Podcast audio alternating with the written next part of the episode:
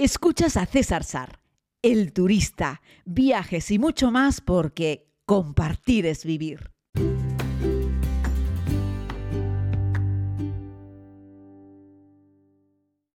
Saludos a todos y a todas, querida comunidad. Les hago este podcast desde Barcelona, bueno, en realidad a las afueras de, de Barcelona porque, bueno, me voy de vacaciones. ya saben, he llegado de Turquía y me voy de vacaciones. ¿Con quién me voy de vacaciones? Bueno, pues lo vamos a contar en el podcast primero, antes que en ningún otro lugar. Eh, sobre todo por como forma de agradecimiento a todas las personas que escucháis este podcast, que somos comunidad. Hablaba el otro día precisamente, ahora voy a contar a dónde me voy. Ya sabéis que yo me voy por las ramas un poco, pero no pasa nada. Ya volvemos al tronco, ¿sí?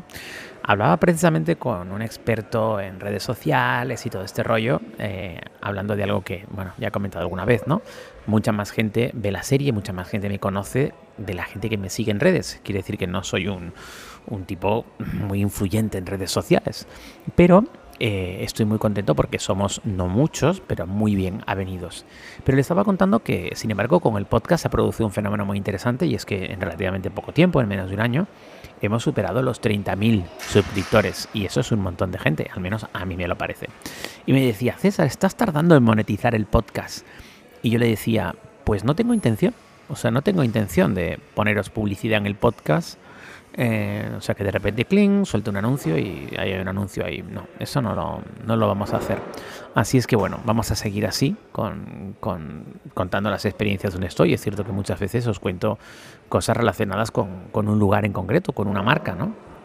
Pero eso no quiere decir que de repente salte un anuncio y que, que Google o Spotify o iBox o quien quiera meta aquí la publicidad que le dé la gana para que yo me lleve un rédito directo económico por esas escuchas relacionadas con esa publicidad insertada. Y así es como lo vamos a dejar. ¿Os parece? Yo creo que estamos todos contentos, ¿no? En cómo están yendo las cosas ahora en este podcast diario que alguna vez no he podido hacerlo y otras veces como hoy lo entrego mediodía, tarde, pero lo entrego al fin y al cabo. Lo importante es que podamos compartir este ratito. Y bueno, a lo que vamos me voy mañana de viaje, de vacaciones. Puse una lista en Instagram ayer sobre la cantidad de lugares a los que he ido. Algunos sitios he estado dos y tres veces, como Tanzania este mismo año. Persia voy a estar dos veces porque me voy ahora también en septiembre.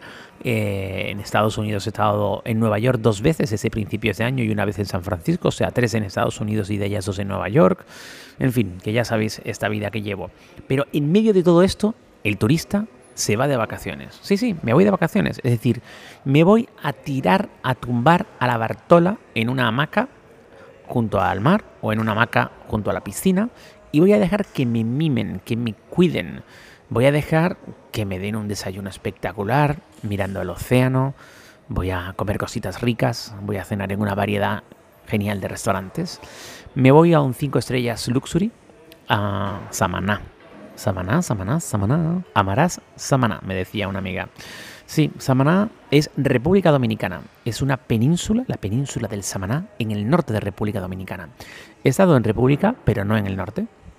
Y la verdad es que tengo muchas ganas. He visto fotos, vídeos, he estado viendo el hotel y tiene una pinta increíble.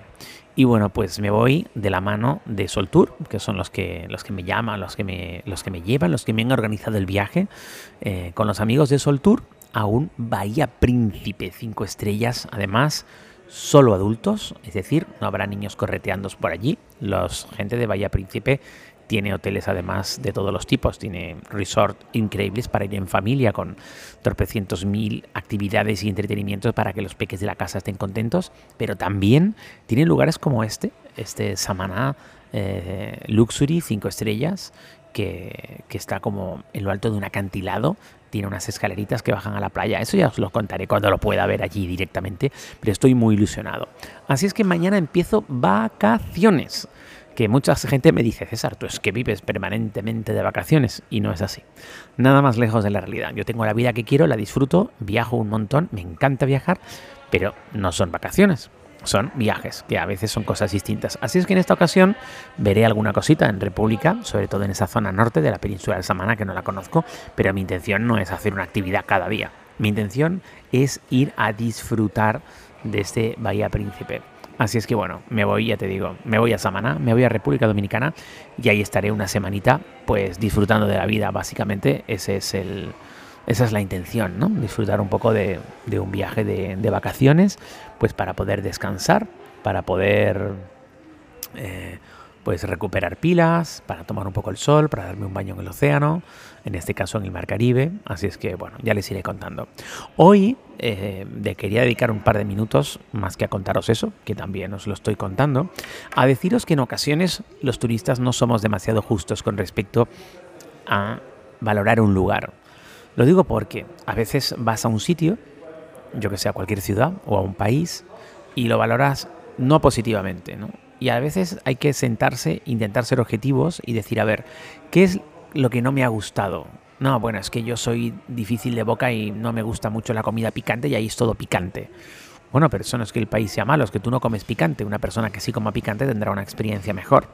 A lo mejor en ese viaje al que tú fuiste hubo pues una mala experiencia porque tus compañeros de viaje no eran agradables, porque tuviste un problema con la persona que te atendió en el hotel, porque la aerolínea con la que fuiste era un desastre, porque se tiró seis días lloviendo y dices, es que ese país no me gusta. Bueno, fuiste en temporada de lluvias y llovió seis días, ¿qué esperabas? O sea, el país es sensacional, pero visítalo fuera de temporada de lluvias.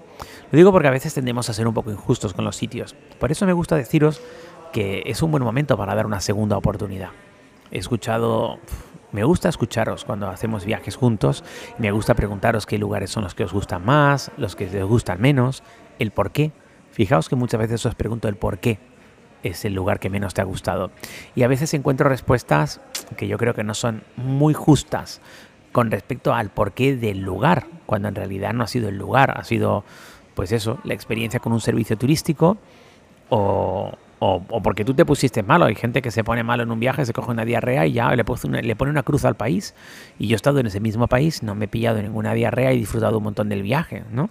No, claro, es que iba con poco dinero y me quedé en hoteles muy cutres. Es que ese país es cutre. Bueno, perdona, es cutre porque tú no puedes pagarte un hotel mejor, por ejemplo, ¿no? Entonces, con eso yo creo que hay que intentar ser lo más justos posibles, ¿no? Eh, e intentar ser objetivo a la hora de calificarlo. Y muchas veces dar una segunda oportunidad a los países ayuda muchísimo a mejorar tu experiencia o a confirmar que realmente ese lugar no es para ti y que no te gusta o yo que sé, vas a la India y ves un montón de pobreza y tú tienes claro que es que a ti no te gusta ver tanta pobreza. Bueno, eso sí es algo objetivo, ¿no? En la India hay un montón de pobreza. Tú no soportas ver niños tirados en la calle, pues no vayas más a la India y no seré yo quien te diga que no. Ahora, si no comes nada de picante y vas a la India y te encuentras mucho picante, pues yo entiendo que lo pases mal. Yo creo que hay que ir educando poco a poco el paladar a lo que come cada gente en el lugar que lo visitas poco a poco. Yo no digo que de entrada puedas comer solo sushi si nunca comes sushi o puedas comer indio si nunca comes indio. Pero poco a poco ir adaptando el paladar a la comida del lugar y por lo menos ir intercalando. Pues venga un día comida local, dos días comida internacional, otro día comida local y así. Vas poco a poco educando el paladar, preguntando a la persona qué te va a servir, intentando que sean cosas, bueno, pues tú vas mirando la carta, que sean cosas lo más parecidas a tu gusto, entendiendo que no es lo mismo. Es como esa gente de, es que mi mamá prepara las mejores empanadas de atún y ya nunca más puede comer una empanada de atún en otro lugar, porque las de su mamá son las mejores. Pero no quiere decir que las otras empanadas de atún que estés comiendo sean malas. Es decir, tu paladar está adaptado a lo que hace tu mamá. Pero hombre, hay que tener un poquitito más allá, ¿no? Es como ir a un lugar experto en empanadas en Galicia, en el Camino de Santiago, y valorarlo con una estrella en Google porque las empanadas de atún no son buenas. Eh, no, no son buenas, no, son buenísimas. Lo que pasa es que no son como las de tu mamá. Otra cosa es que sean malas, evidentemente, ¿no? Que sepan rancios, que el atún sea malo, que estén crudas, que estén mal cocinadas, que, en fin, que algo sea un poco más objetivo para decir que no es bueno, ¿no?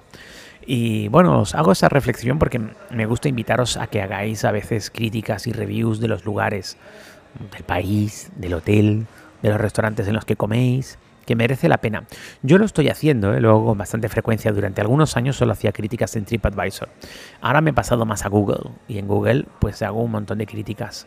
Eh, ojo, la palabra crítica no tiene que ir ligado a negativo. Hago un montón de veces críticas que son positivas, porque el lugar lo merece, porque quiero recomendar el lugar a la gente.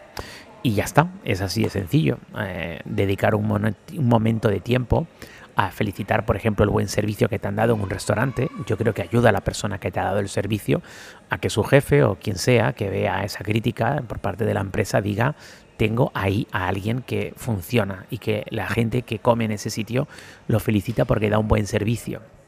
Pasa también con los hoteles. Me encanta. A veces voy a un hotel y hago una crítica y meto a lo mejor dos cosas que me parece que no estaban bien, pero a lo mejor digo, mire, el hotel se cae a trozos, pero la persona que está en la recepción es encantadora. El que está en la recepción no tiene absolutamente nada que ver con el estado, el, estado de salud del edificio, ¿no? El, estado de conservación del hotel pero sí tiene que ver con cómo te recibe, cómo te trata, cómo hace el check-in, cómo responde a tus preguntas, ¿no? Lo que pasa es que han metido un humano eficiente, amable y cualificado en medio de una chatarra del lugar. Luego, la crítica al lugar puede ser mala. Eh, a lo mejor le vas a dar solo una estrellita o dos estrellitas, pero tómate un tiempo en si hubo un humano que dio un buen servicio. Hagamos una crítica con eso, ¿no? Yo creo que merece la pena echar una mano. A veces cuesta tan poco felicitar y felicitamos tan poco. Bueno, termino, querida comunidad. Un abrazo muy grande. El podcast de mañana lo haré ya como en el aeropuerto o camino del aeropuerto para volar a Samaná, República Dominicana. Ay, qué ganas tengo, qué ganas tengo.